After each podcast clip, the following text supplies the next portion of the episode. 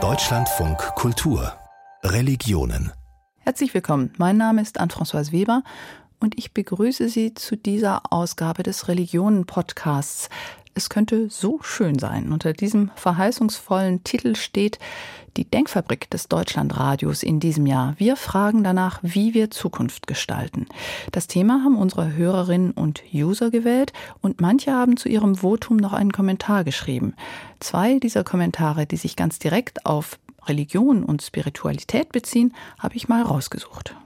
Was meinem Leben Richtung gibt und Visionen aufzeigt, gründet auf dem Glauben an das göttliche Geheimnis, das sich überall zeigt und nicht an Kirchen und ihre Vertreterinnen gebunden ist. Wie kann der Glaube und die Hoffnung wieder die Oberhand gewinnen?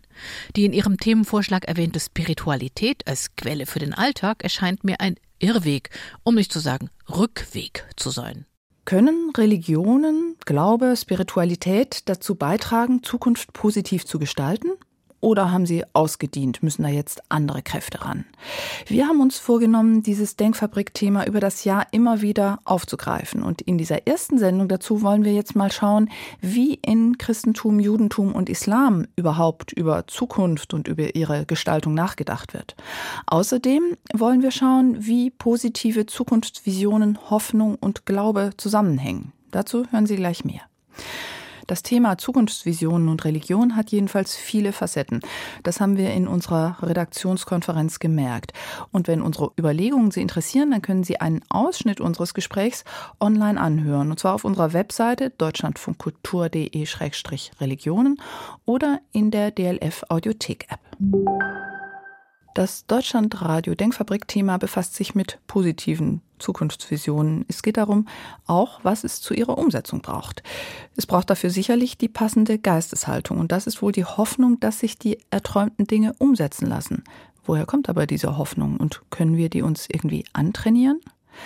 Einer, der sich mit Hoffnung sehr gut auskennt, weil er sie wissenschaftlich seit Jahren erforscht, ist Andreas Kraft. Der Ökonom hat zusammen mit Andreas Walker das Hoffnungsbarometer erfunden. Das ist eine Umfrage, die seit 2009 in der deutschsprachigen Schweiz und seit einigen Jahren auch in Deutschland und vielen anderen Ländern jährlich durchgeführt wird.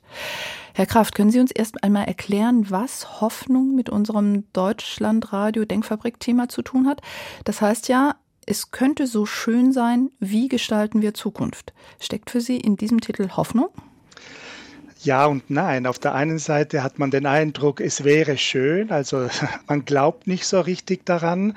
Und bei der Hoffnung geht es darum, zuerst einmal sich eine positive Zukunft vorzustellen, etwas, was wir erreichen wollen, was uns antreibt, was uns auch eine Sehnsucht bedeutet. Aber gleichzeitig müssen wir auch daran glauben, dass es überhaupt möglich ist, wenn nicht unbedingt wahrscheinlich. Und ein gewisses Vertrauen haben, dass wir doch in der Lage sind, etwas dafür zu tun, um es zu erreichen. Das heißt, Menschen, die viel Hoffnung haben, die werden auch eher aktiv? Hoffnung ist die Voraussetzung für Handeln. Also wenn wir hoffnungslos sind, dann tun wir auch nichts mehr. Wenn ich keine Hoffnung mehr daran hätte, einen Job zu bekommen, dann bewerbe ich mich nicht.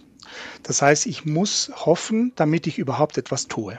Aber kann ich nicht auch sagen, ach, ich hoffe, dass es irgendwie schon klappen wird, dass der Job irgendwie auf mich zukommt. Deswegen bin ich jetzt erstmal ganz gelassen und unternehme nichts. Also kann Hoffnung nicht auch den Tatendrang so ein bisschen bremsen, wenn das einfach so ein tiefes Vertrauen ist, dass das alles schon gut werden wird? Hoffnung ist in Zusammenhang mit Dingen verbunden, die uns wirklich wichtig sind. Und wenn mir etwas wichtig ist, dann möchte ich auch etwas dafür tun, grundsätzlich. Und da müssen wir jetzt unterscheiden zwischen Hoffnung und Wunschdenken, auf Englisch Wishful Thinking.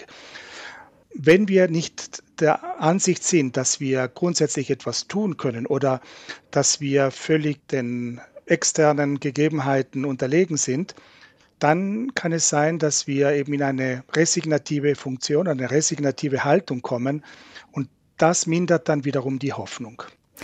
Und welche Rolle spielt jetzt die Religion oder vielleicht breiter gefragt die Spiritualität bei der Hoffnung? Sind gläubige Menschen grundsätzlich hoffnungsvoller? Können Sie das aus Ihren empirischen Erhebungen irgendwie ablesen?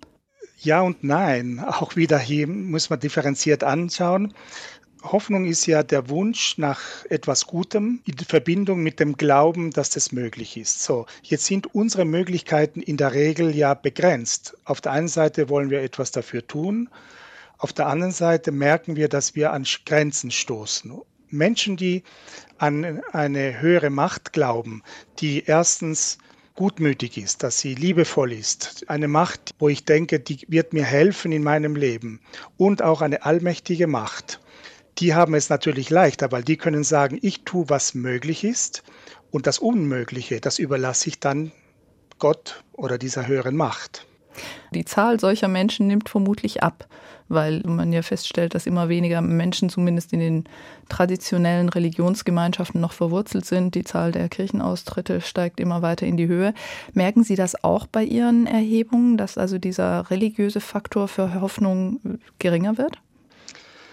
Ja, auf der einen Seite ist die Religiosität, Spiritualität der Menschen zurückgegangen in den letzten Jahrzehnten, aber irgendwo gibt es auch so einen Urglaube oder so eine Art innere Spiritualität, wie zum Beispiel, wenn ich die Menschen frage, was sind die Quellen der Hoffnung, was gibt ihnen Hoffnung, dann sagen alle, viele Menschen an erster Stelle schöne Erlebnisse in der freien Natur, also dort, wo man sich mit etwas Größerem als sich selbst verbunden fühlt in der Natur, in einer wunderschönen Landschaft, dort, wo eben etwas Übersinnliches, wenn man so will, auch erlebt wird, dort erkennt man, dass auch die Quelle der Hoffnung extrem stark ist. Aber Sie, wenn ich das richtig sehe, in Ihrem Fragebogen gibt es dann auch die Möglichkeit anzukreuzen, Quelle der Hoffnung für mich ist es zu beten oder in eine Kirche oder einen Tempel oder so zu gehen. Und das kreuzen eben nur noch wenige Leute an? Das ist so. In dieser formellen Form Spiritualität und Religiosität zu leben, das wird immer weniger praktiziert, zumindest in Deutschland, in der Schweiz, in Mitteleuropa. In anderen Ländern ist es allerdings anders. Und wir haben festgestellt, dass in Ländern, wo eben diese auch formelle Religiosität oder explizite Religiosität stärker ist, dort sind die Menschen aber auch hoffnungsvoller. Man könnte aber ja auch denken, Judentum, Christentum und Islam zumindest haben ja auch eine starke Jenseitsorientierung. Also man lebt hin auf ein Leben, ein ewiges Leben bei Gott. Also das ist eigentlich das Ziel der Hoffnung und das Sein in der Welt kann ja auch als ganz negativ entweder empfunden werden oder auch empfunden werden als etwas, was sowieso vorherbestimmt ist. Also als ja, Schicksal, an dem ich nicht viel ändern kann und die Hoffnung ist dann das Jenseits und das kann einen ja dann auch wieder stark lähmen, auch mit einem religiösen Hintergrund, oder?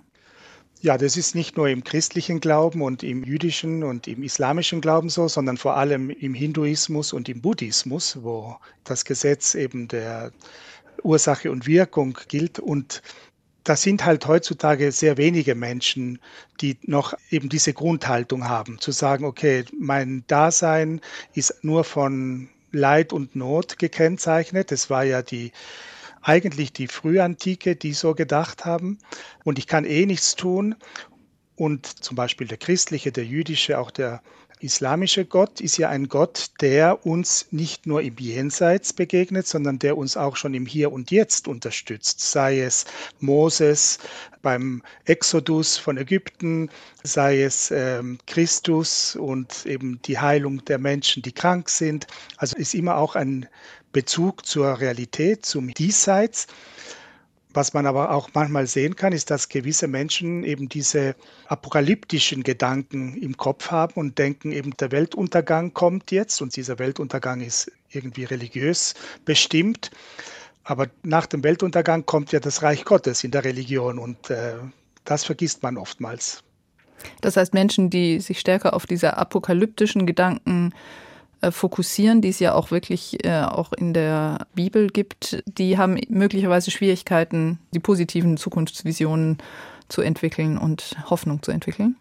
Ja, das ist so. Ähm, wir haben das sehr explizit während der letzten Jahre in der Pandemiezeit gesehen, wo eben die negativen Zukunftsvisionen entstanden sind, dass eben die Welt jetzt untergeht oder eben auch die ganzen Verschwörungstheorien. Und wenn wir eben uns auf das Negative fokussieren, das kann aus dem Diesseits, aber auch aus dem Jenseits kommen, dann mindert das die Hoffnung. Deswegen machen Sie ja auch ganz bewusst ein Hoffnungsbarometer und kein Angstbarometer, um eben die Leute auch dazu zu bringen, über diese positiven Seiten nachzudenken. Genau, Angst und Hoffnung sind die beiden Seiten derselben Medaille. Gäbe es keine Angst, so bräuchte es eigentlich gar keine Hoffnung. Und wir Menschen sind in der Regel so konditioniert, dass wir zwar Angst verspüren oder Sorgen haben, Probleme erleben und gleichzeitig entsteht dadurch existenziell in uns automatisch, ohne dass wir das nachdenken, automatisch entsteht eben die Grundhaltung, eben das überwinden zu wollen und die Hoffnung entsprechend auch zu entwickeln.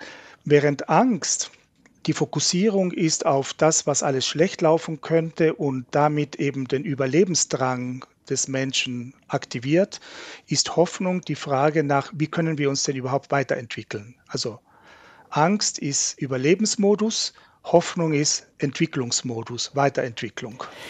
Hängt dieser Entwicklungsmodus aber nicht auch damit zusammen, wie materiell abgesichert ich bin und was für Erfahrungen ich mache? Also wenn ich irgendwie gut kommunizieren kann, angesehen bin in meiner Arbeit, in meinem Umfeld, Dinge durchsetzen und umsetzen kann, dann habe ich doch viel mehr Hoffnung, als wenn ich in einem Kontext lebe, der von Armut und Hilflosigkeit geprägt ist, wo ich denke, sind sowieso alle korrupt, da werde ich nie was schaffen oder werde ich nie irgendwo hinkommen. Das spielt doch sicherlich auch eine große Rolle bei der Hoffnung, oder? Das äh, ist kulturell bedingt. Es gibt Länder, die wir kennen, sei es Indien, sei es Lateinamerika, wo eben genau diese Situationen entstehen von Armut und Korruption. Und interessanterweise schöpfen die Menschen in diesen Ländern Hoffnung aus ganz anderen Quellen, nicht aus einer ganz äh, persönlichen Quelle des Selbstvertrauens und, und der materiellen äh, Grundlagen dafür, sondern es sind die sozialen Beziehungen, die Gemeinschaft, zumindest die familiäre Gemeinschaft, die extrem dazu hilft, eben auch in solchen Ländern besonders hoffnungsvoll zu bleiben. Und interessanterweise sind Menschen in Lateinamerika hoffnungsvoller als wir hier in Zentraleuropa. Und ist da auch wieder Religion ein stärkerer Faktor, würden Sie sagen, in diesen Ländern? In Lateinamerika auch, aber nicht so stark, sondern vor allem in Afrika. In Afrika haben wir festgestellt, sind die Menschen auf der einen Seite viel sozialer, ihnen ist eben der soziale Zusammenhang, die Gemeinschaft sehr wichtig und gleichzeitig haben sie einen stärkeren Bezug zu eben dem spirituellen, religiösen Quellen, die laut ihren Angaben in den Umfragen ihnen sehr viel Kraft und Hoffnung geben. Sie schreiben in einem Ihrer Bücher, es scheint sich überaus zu lohnen, an einen gütigen, fürsorglichen Gott zu glauben, ihm zu vertrauen und den Wunsch zu hegen, eine persönliche Beziehung zu ihm aufzubauen. Das haben ja auch schon viele Studien gezeigt, dass aus Glauben ein positives Lebensgefühl entstehen kann, eben Hoffnung, ein anderer Umgang mit Krisen, eine größere Resilienz und so weiter.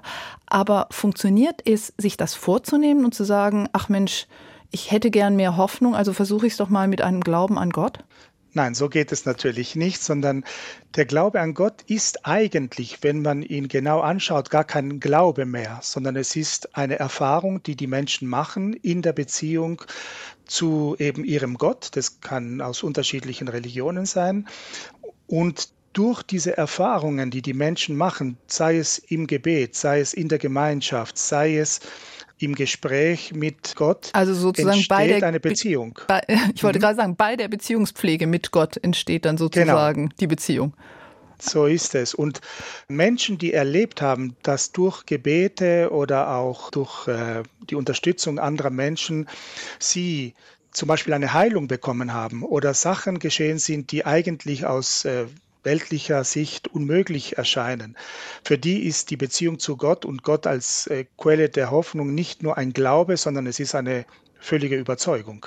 Also Glaube, und Hoffnung und positive Zukunftsvisionen hängen zusammen, aber Glaube ist keine Voraussetzung dafür, positiv in die Zukunft zu blicken. Vielen Dank, Andreas Kraft, Co-Vorsitzender der Schweizer Gesellschaft für Zukunftsforschung und aus Ihren zahlreichen Veröffentlichungen nenne ich jetzt mal das neueste Buch in deutscher Sprache, Unsere Hoffnung, unsere Zukunft, Erkenntnisse aus dem Hoffnungsbarometer. Es ist erschienen im Springer Verlag. Wir haben es im Gespräch gerade gehört. Religion oder Glaube kann ein Antrieb sein, sich für eine bessere Zukunft einzusetzen. Und zwar nicht nur für sich selbst, sondern für alle. Im Judentum gibt es dafür ein eigenes Konzept. Das heißt Tikkun Olam und das heißt übersetzt so etwas wie die Welt reparieren. Was das meint und wie Menschen das in die Tat umsetzen, das hat sich Elin Henrichsen angeschaut. Es ist ein sonniger Tag Anfang Januar vor den Toren Kölns, nahe der A57. Das ist so unsere Streuobstwiese, die jetzt das dritte Jahr von uns bepflanzt wird. Der Lärm der nahen Autobahn passt weder zu diesem Tag noch zu diesem Anblick, den Raffi Rotenberger mit einer weit ausholenden Armbewegung unterstreicht. Die Wiese ist grün, der Waldrand nahe und die jungen Obstbäume hier auf diesem Stück sind zahlreich und liebevoll gesetzt in langen Reihen. Haben wir uns gedacht, hm, wäre schon toll, so viele Bäume, wie es Mitglieder gibt, zu pflanzen. Und dadurch, dass es diesen jährlichen internationalen Tag der guten Taten im Judentum gibt, haben wir gedacht, das wäre eigentlich was. Alte Obstsorten pflanzen, das wäre was. 200 unterschiedliche Kirsch-, Birn- und Apfelbäume nach und nach mit Hilfe von Fachleuten einbuddeln und allen zur Verfügung stellen. Die Blüten als Nahrung für Bienen und Insekten. Die alten Sorten als Genpool für schlechte Zeiten und in ein paar Jahren gibt es dann auch Obst zu ernten. Für alle, die vorbeikommen.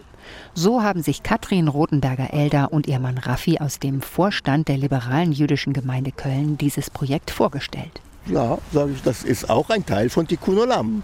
Tikkun Olam. Das ist ein großes Wort, die Welt zu reparieren, also ja. Oder auch zu verbessern. Der Begriff Tikkun Olam ist der hebräische Begriff. Und setzt sich zusammen aus Tikkun, Nachbesserung, Reparatur und Olam, also die Welt. Tikkun Olam ist eine Grundeinstellung, ein ethisches Prinzip, das im frühen rabbinischen Judentum entstanden ist und schon auf juristischer Ebene und in der Welt der Wirtschaft Anwendung gefunden hat und findet. Letaken Olam, diese Worte beten gläubige Jüdinnen und Juden bis heute zweimal am Tag als Teil des Aleinu Leshabeach. Aleinu Leshabeach Ladon Hakol. Das Aleinu Leshabeach ist das Schlussgebet der jüdischen Liturgie. Es ist Jüdinnen und Juden ungefähr so wichtig wie Christinnen und Christen das Vaterunser. Es heißt darin unter anderem: Im Himmel wie auf Erden ist keiner wie du. Darum hoffen wir auf dich, Herr unser Gott, dass wir bald sehen werden, wie du die Götzen entfernst von der Erde, wie du die Wahngebilde vernichtest, um die Welt wiederherzustellen durch die Königsherrschaft des Allmächtigen. Wenn Gott schafft Adam, erster Mensch, und Chave, seine Frau, sagte Adam und Eva, sagte, sie sollen bewachen den Garten. Mendel Strocks. Er ist Rabbiner, orthodox, in England geboren und lebt mit seiner Familie in Köln. Es ist jeder Mensch, dass seine Aufgabe im Leben ist, das Welt nicht zu ruinieren, nicht schlimmer zu machen. Erste Sache. Zweite Sache ist, die Welt zu verlassen mit etwas Verbesserung. Es gibt kein Gesetz, das ist Tikkun Olam. Ja, jeder kann diesen Begriff nehmen und nutzen für seine Interesse. Luba Strocks, die Ehefrau des Rabbiners. Manche kümmern sich um die Beziehung zwischen Juden und Arabern, sagt sie, andere ums Klima und sie setzt sich für den Glaubenszusammenhalt ein. Als Mitglieder der Hamas am 7. Oktober den Terrorangriff auf Festivalbesucher in Israel verüben und die Welt für eine Weile in Schockstarre verfällt, organisiert Luba Strocks in ihrer Gemeinde ein Happening. Frauen backen gemeinsam Chalot, das heilige Brot für den Freitag, Schabbat. Sie backen, sie beten, sie singen. Was können wir machen, ja, wenn etwas passiert? Ja, was ist Botschaft für uns? Und der Botschaft für uns war zuerst der stärkende Glaube an Gott, trotz was alles passiert ist. Anfangs, so erzählt sie, sind die Frauen unsicher. Dürfen wir überhaupt singen, wenn gerade so viele Menschen hinterrücks ermordet worden sind? Dann werden sie allmählich lockerer, trotz Tod und Terror. Singen und Tanzen als Bewältigungsstrategien, als Möglichkeiten, mit dem Geschehen in der Welt zurechtzukommen. Das hat Tradition im Judentum. Wir sagen jeden Freitag jetzt im Gebet, dass Gott hat gemacht, das Welt wir müssen es weitermachen. Er hat die Welt geschaffen und wir müssen weitermachen. Und durch unsere guten Sachen, wir verbessern das, äh, ja, entwickeln ja, und mit guten Sachen entwickeln. Man kann wählen, da es gibt gut und schlecht. Und unsere Aufgabe ist, die gute auszuwählen und gute auszuüben. Zum Beispiel Geld spenden, die Torah lesen, koscher essen und anderen helfen. Das sind Grundzüge der Mitzvot, der religiösen Gebote im Judentum. Und die wiederum führen auch eine Tochter der Strocks, Blumi, zum Begriff Tikkun Olam zurück. Wenn ich die Gebote dann mache, ja, das verbessert die Welt. Also Tikkun Olam, okay, ich gehe jetzt äh, Tikkun Olam machen, ich gehe jetzt die Welt äh, verbessern. Nee, just do it. Ne? Also einfach mach das. Ne? Machen, loslegen, tun. Auch auf der Obstwiese. Ich hätte gedacht, hier 150 junge Bäume haben Katrin Rodenberger-Elder, ihr Mann Raffi und die Gemeindeglieder der liberalen jüdischen Gemeinde in Köln seit 2021 schon gepflanzt. Ein Fußballfeld voll Zukunft wächst hier heran. Es ist für mich eine Art Vorzeigeobjekt weil das heißt, wir gehen nach draußen. Wir machen auch was für die Zivilgesellschaft, für die Stadt, für unsere Freunde oder Leute, die wir nicht kennen. Also einerseits bin ich total stolz, aber ich freue mich auch. Ich habe eine Tochter, die ich verloren habe und da ist halt ein Baum für sie. Und der Schmerz wird in etwas Wachsendes verwandelt und das tut ehrlich gesagt immer gut. Bald pflanzen sie hier die nächsten 50 Bäume. Und vielleicht bleiben dann auch wieder Spaziergänger stehen, helfen spontan mit oder spenden Geld für weitere Bäume. So war es bisher bei jeder der Pflanzaktionen. Ganz kleiner. Tikkun Olam beginnt ganz klein bei jeder und jedem Einzelnen und dann kann es Kreise ziehen in der ganzen Welt. Na, und es kann dieser Welt ganz bestimmt nicht schaden, wenn Menschen versuchen, sie ein wenig zu reparieren oder zu heilen. Deutschlandfunk Kultur Religionen wenn die Welt uns hoffnungslos scheint, wenn Kriege, Krisen, Krankheiten und der Klimawandel unsere Wahrnehmung bestimmen, woher sollen wir dann eigentlich noch gute Ideen nehmen, wie überhaupt eine bessere Zukunft aussehen soll?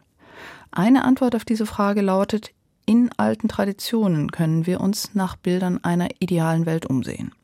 Die drei abrahamitischen Religionen haben da einiges zu bieten, was auch zum Handeln anregen kann. So zumindest lautet die Idee des Konzepts Paradising, Peter Kaiser erklärt uns, was damit gemeint ist. Es gibt in allen drei Religionen Schilderungen vom Paradies. Insbesondere die Schilderung vom Paradies als unserer Herkunft, als Urgeschichte des Anfangs in der Genesis.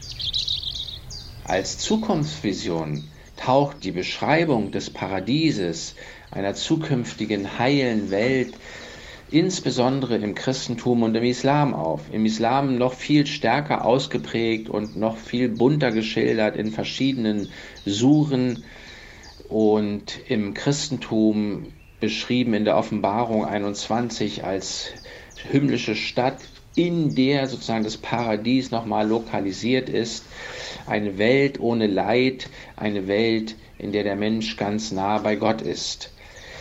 Solche konkreten, ausführlichen, bebilderten Schilderungen gibt es im Judentum eher nicht. Gregor Hoberg ist evangelischer Pfarrer in der Berliner St. Marienkirche und im House of One, dem Berliner Dialogprojekt zwischen Islam, Judentum und Christentum. Das Wort Paradies meint übersetzt umzäunter Raum. Abgeleitet davon macht gerade der Begriff Paradising in deutschen Kirchengemeinden die Runde. Pfarrerin Lena Mörs etwa hielt vor kurzem einen Paradising-Gottesdienst in der Heiligkreuzkirche in Berlin-Kreuzberg. Den Begriff Paradising erklärt sie so. Paradising ist ein Konzept, ja, wo es eben darum geht, zu paradisieren, also sich das Paradies vorzustellen. Und wenn ich mir selbst die Frage stelle, wo ist hier, wo ich lebe, das Paradies, wo finde ich es schon vor? Und welche Bilder kann ich mir ausmalen, wie könnte es hier auch aussehen, dann verändert sich was. Und zwar erstmal die Haltung und daraus dann auch das Verhalten. Manchmal fehlt einem tatsächlich schlicht die Vorstellungskraft. Und das kann man ändern mit Bildern. Paradising entstand vor gut zwei Jahren während der Vorbereitung zu einer theologischen Tagung zum Thema Zukunft angesichts der ökologischen Krise. Der Hamburger Pastor Dr. Konstantin Grün ist einer der Urheber des Konzepts. Was wir mit Paradiesen verbinden, ist auch eine Vorstellung von Integrität einer Schöpfung, so wie sie war, die gut ist. Miturheberin Dr. Sarah Köhler, Referentin für die ökumenische Arbeitsstelle Anthropozän in Heidelberg, fügt an. Es braucht positive Bilder und zielgerichtete Zukunftsvorstellungen, damit Menschen sich auch bewegt fühlen, loszugehen. Paradiesing blickt auf die Urgeschichte vom Anfang in der Genesis, die Schilderung des Paradieses. Und es nimmt ernst, dass diese Schilderung ja konkret verortet ist auf unserer Erde und dass alles, was dort geschildert wird als Schöpfung Gottes, die Pflanzen, die Tiere, die Menschen, dass all das auch heute noch unsere Umwelt prägt, dass wir immer noch in dieser Welt leben. Dem Paradies soll also ein echter Platz im Alltag zurückgegeben werden. Stellt man sich vor, wie beispielsweise der vermüllte Rasen vor dem Wohnhaus aussehen könnte, wäre er ein Rasen oder eine Wiese im Garten Eden, und man beginnt mit der Säuberung der Umgestaltung, dann greift das Paradising. Pfarrer Huberg definiert den Begriff für das House of One so. Wir haben die Vision, dass wir sagen, wir wollen gemeinsam in all unserer Unterschiedlichkeit trotzdem Verantwortung für unsere eine Erde übernehmen. Wir wollen eine Gemeinschaft von unterschiedlichen bilden und friedlich zusammenleben.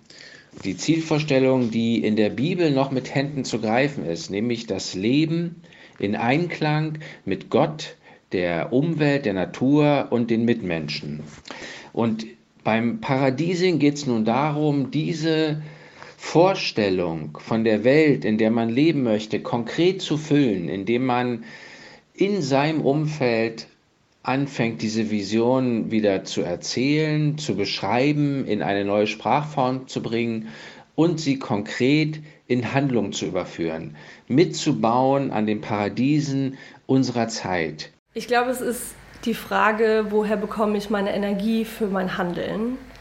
Es ist ganz vielen Menschen klar, dass ja, sich das Klima verändert, dass wir was tun müssen. Aber die Frage ist, wo kommt die Energie her? Und das Paradising ist eine Möglichkeit, das Herz zu erreichen. Also sich wirklich mit meiner Umwelt zu verbinden, mich selber auch als Teil des Paradieses zu sehen und als Gärtnerin darin. Und ja, ich glaube, dass es deswegen natürlich eine Utopie ist, aber eine, die nach vorne bringt und nicht eine Anderswelt, die wir eh nie erreichen, sondern eine Welt, die möglich ist, hier ganz konkret an dem Ort, wo ich lebe und zu überlegen, was kann ich hier tun und was ist meine Gabe, was kann ich einbringen. Es geht um eine positive Vorstellung einer Welt, in der wir gern leben wollen, sagen die Erfinder des Paradising. Im Zentrum des Konzepts steht die Installation eines eigenen Garten Eden um die konkrete Umsetzung einer Vision. Das Konzept soll in Kirchengemeinden, Schulen und Religionslerngruppen anregen, wie es heißt, proaktiv selbst zu Schöpferinnen und Schöpfern zu werden etwa indem aus Abfällen Neues geschaffen wird, Basare für gebrauchte Kleidung, Schuhe und Bücher entstehen, Geld für die Entsiegelung eines Schulhofs gesammelt, die Schulkantine auf nachhaltige Ernährung umgestellt wird. Dass man eben vom Gedanken zur Umsetzung, zur Gestaltung kommt. Die Zeit ist reif für Paradising, heißt es. Auch bei Pfarrerin Lena Mörs wirkte der erste Paradising-Gottesdienst noch lange nach. Es kamen viele Menschen zu mir in den nächsten Tagen und Wochen, die gesagt haben, dass sie das total bereichernd und erweiternd fanden und sich dafür interessieren und ja, das einfach auch spannend finden, wie Religion und so ein sehr gesellschaftlich relevantes Thema da zusammengehen. Ja, und dass die Frage nach der Zukunftsgestaltung gesellschaftlich relevant ist, das hat sich ja auch in unserer Denkfabrik-Abstimmung gezeigt. Vier Themen standen zur Auswahl, über 40.000 Menschen haben sich an der Abstimmung beteiligt und die Hälfte hat sich für dieses Thema, für die Zukunft entschieden. Gerade ging es beim Thema Paradising darum, sich von alten, von biblischen Bildern inspirieren zu lassen, um seinen eigenen Garten Eden zu entwerfen und dann auch anzulegen. Beim Blick in die Zukunft kann man aber auch die Kreativität von Science Fiction nutzen und sich Dinge ausmalen, die ganz anders funktionieren, die Grenzen sprengen und die möglich machen, was bisher komplett undenkbar erscheint. Das tut zum Beispiel der islamische Futurismus, gerade weil die Gegenwart in vielen muslimisch geprägten Ländern und oft auch in der muslimischen Diaspora eher düster aussieht, versucht dieser Futurismus das Träumen zu ermöglichen, das Träumen von einer besseren Welt. Nabila Abdelaziz stellt uns das vor. Ein Space Shuttle driftet durch die unendlichen Weiten des Weltalls. In der Kommandozentrale arbeitet die Crew. Alle in denselben Uniformen, sonst aber so divers wie der Traum eines UNO-Veteranen. Menschen aller Hautfarben, Androiden und Aliens leben und arbeiten friedvoll zusammen. Das ist zum Beispiel die Vision im Star Trek-Universum und in anderen Science-Fiction-Werken. Doch wer und was ist hier weit und breit nicht zu sehen? Menschen im Habit, mit Kippa, Turban oder Hijab. religiöse Symbole oder Bauwerke wie Kirchen, Tempel, Synagogen oder Moscheen. In futuristischen Vorstellungen spielt Religion oft keine Rolle mehr. Im islamischen Futurismus ist das anders. Islamischer Futurismus bietet eine andere Art Zukunftsvorstellung an, in der eben der Islam nicht komplett verschwunden ist, in dem muslimische Kultur sich über Jahrhunderte und Jahrtausende fortsetzen kann und weiterentwickeln kann. Der islamische Futurismus stellt sich auch vor, dass Moscheen auch im Weltraum existieren können und sogar auf anderen Planeten. Jörg Matthias Determann forscht an der Virginia Commonwealth University School of the Arts in Katar zur Wissenschaftsgeschichte in der arabischen und islamischen Welt. Der islamische oder muslimische Futurismus stehe für einen Richtungswechsel. Dass man jetzt nicht unbedingt in der Vergangenheit verharrt sein muss oder jetzt nicht unbedingt in den Konflikten der Gegenwart verhaftet sein muss. Die Debatte in vielen muslimischen Gesellschaften dreht sich oft um die Vergangenheit, alte Texte und Normen, vergangene, bessere Zeitalter und so weiter. Der muslimische Futurismus bricht zum Teil damit. Muslimische Denker, Künstlerinnen, Designer, Musikerinnen und Theologen lassen sich zwar von der Vergangenheit inspirieren, versuchen aber auch radikal neu in die Zukunft zu denken. Dabei beschäftigen sie sich mit Bioethik, Klonen, künstlicher Befruchtung oder der künftigen Bedeutung von KI. Oder sie entwerfen politische Utopien. Zum Beispiel Ziauddin Sardar, der das Center for Postnormal Policy and Future Studies in London leitet.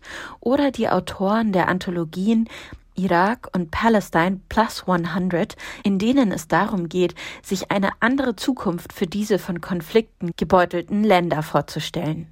Jörg Matthias Determann sieht im Futurismus zudem eine Möglichkeit, Probleme der Gegenwart wie Korruption oder Menschenrechtsverletzungen auch dort offen anzusprechen, wo Zensur herrscht oder manche Dinge nicht sagbar erscheinen. Wenn ich eben jetzt nicht über Israel oder Palästina oder Syrien oder Pakistan direkt spreche, sondern stattdessen, wenn ich eine Geschichte konstruiere, die jetzt auf dem Mars stattfindet oder auf einem anderen Planeten, in einem fernen Sonnensystem, dann kann ich eben dieselben Themen ansprechen, dieselben Themen diskutieren, aber dabei viel freier sein. Auch wenn es schon im Mittelalter islamische Utopien gab, hat der islamische Futurismus von heute eine recht junge Geschichte. Er ist unter anderem beeinflusst vom Afrofuturismus, der sich ab den 90er Jahren mit Science Fiction, magischem Realismus und nicht westlichen Kosmologien beschäftigte und daraus Utopien für die schwarze Diaspora entworfen hat. Wie islamischer Futurismus visuell aussehen könnte, sah man im Sommer 2022. Plötzlich tauchten in den sozialen Medien mit künstlicher Intelligenz generierte Bilder unter dem Hashtag Muslim Futurism auf wie Raumschiffe aussehende Moscheen in Wüstenlandschaften auf anderen Planeten, außerirdische Roboter, Maschinen, aber auch organisch anmutende Moscheen mit Minaretten und Kuppeln wie aus einer riesigen Pflanze oder einem Baum gewachsen. Unter den von immer mehr Usern verbreiteten Bildern waren auch Visionen einer egalitäreren muslimischen Gesellschaft. Pinke Moscheen, weibliche Gelehrte und Heilige. Auch in Deutschland tut sich inzwischen etwas. Wasima Labich leitet das Projekt Muslim Futures in Berlin. Dabei sind neun junge muslimische Menschen aus der Kunst, den Religionswissenschaften oder der Lyrik, die eigene Projekte entwickeln. Es sei auch eine politische Frage, wer träumen darf und wer überhaupt die Kapazitäten und die Zeit hat, sich mit Zukunftsutopien zu beschäftigen, sagt Wasima Labich wenn du halt Tag ein, Tag aus im Jetzt so für deine Existenz kämpfen und streiten musst, wenn du siehst, wie strukturelle Hürden dort sind, die dich in deiner Entfaltung stören. Also wir wissen alle um den Zustand des Rassismus in der Welt und wiederum wenn man marginalisierte Communities zusammenbringt, was braucht es dann, um sie in dieses Träumen und dieses Nachdenken zu bringen? Es soll darum gehen, frei in die Zukunft zu denken und nicht immer nur auf die Marginalisierung als Muslime zu reagieren. Es geht aber auch darum, sich von bestimmten innermuslimischen, zum Beispiel patriarchalen Diskursen zu lösen.